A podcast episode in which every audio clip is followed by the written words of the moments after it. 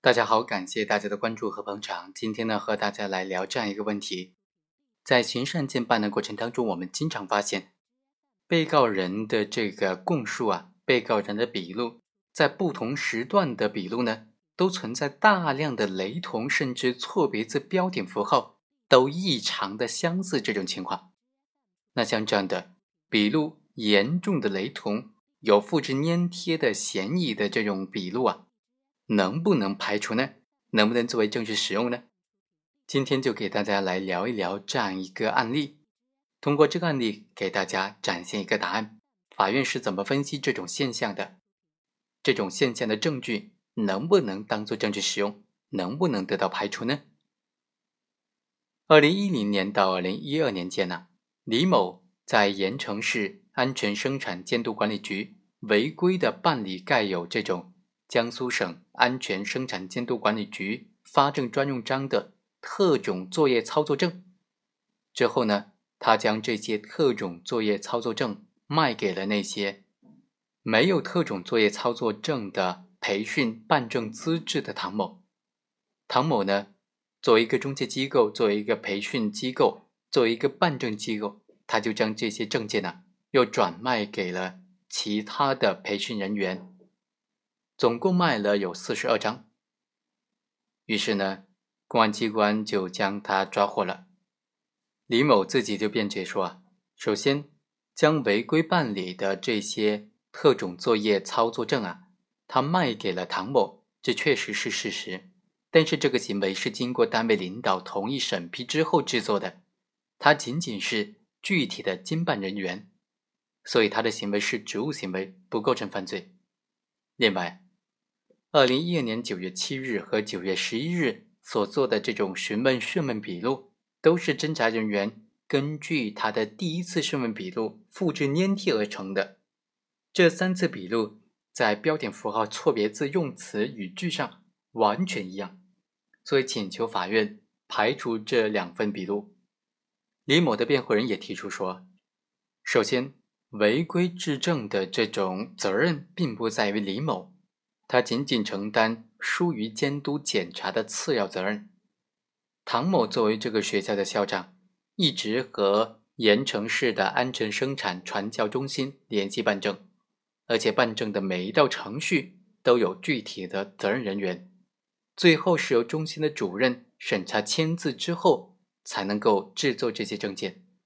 李某并不知道唐某没有培训的资质，他仅仅是为了完成单位岗位责任目标，他实施的是职务行为，所以辩护人认为李某的行为并不构成买卖国家机关证件罪。在审理过程当中呢，办案机关就出具情况说明，说由于李某前后陈述是一致的，为了提高办案效率，笔录当中确实存在一些复制粘贴的情况，但是。和之前前次笔录不一致的地方，也都已经做了修改，并且每一次笔录都是经过了李某仔细核实、修改之后签字确认的。办案机关还找来了当时的这些侦查人员龚某、朱某和吴某等人，他们逐一做出这种情况说明，证明了说他们当时对于李某进行的询问讯问过程，没有刑讯逼供，没有肉供的行为。为了提高办案的效率，确实存在一些复制粘贴的行为，但是所有的笔录都是经过犯罪嫌疑人被告人李某的签字确认的。李某的所有供述都是李某本人自愿所做出来的。最终，法院认为，本案当中，李某明知道他人没有特种作业操作证的培训办证的资质，仍然违规的为他们办理了。由国家安全生产监督管理局制作的特种作业操作证，并且进行买卖，影响了国家机关的正常的管理活动和信誉，情节严重，他的行为已经构成了买卖国家机关证件罪。至于辩护人提出的违规制作证件的责任不在李某，是经过单位领导同意之后审批制作的。李某他并不知道唐某没有培训的资质。仅仅是为了完成单位岗位职责目标完成的这种任务而实施的职务行为，法院认为，李某在侦查阶段多次供述说明知道唐某就是没有培训资质的，也没有经过实地培训，就违反办证流程的相关规定，为唐某办理了特种作业操作证，并将多次收取的办证费用据为己有的事实。虽然证件的制作需要经过单位领导的审批，但在外地施工单位审理证件的发放工作都是由李某负责的。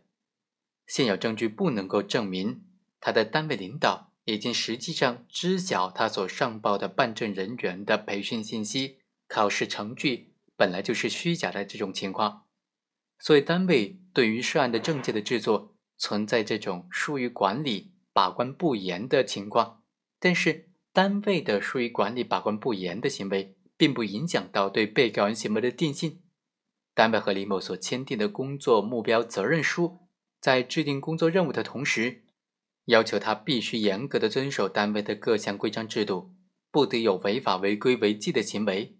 所以不能够成为他违规发证的合法的理由。最终，法院判决李某犯买卖国家机关证件罪，判处有期徒刑三年两个月。好，以上就是本期的全部内容，我们下期再会。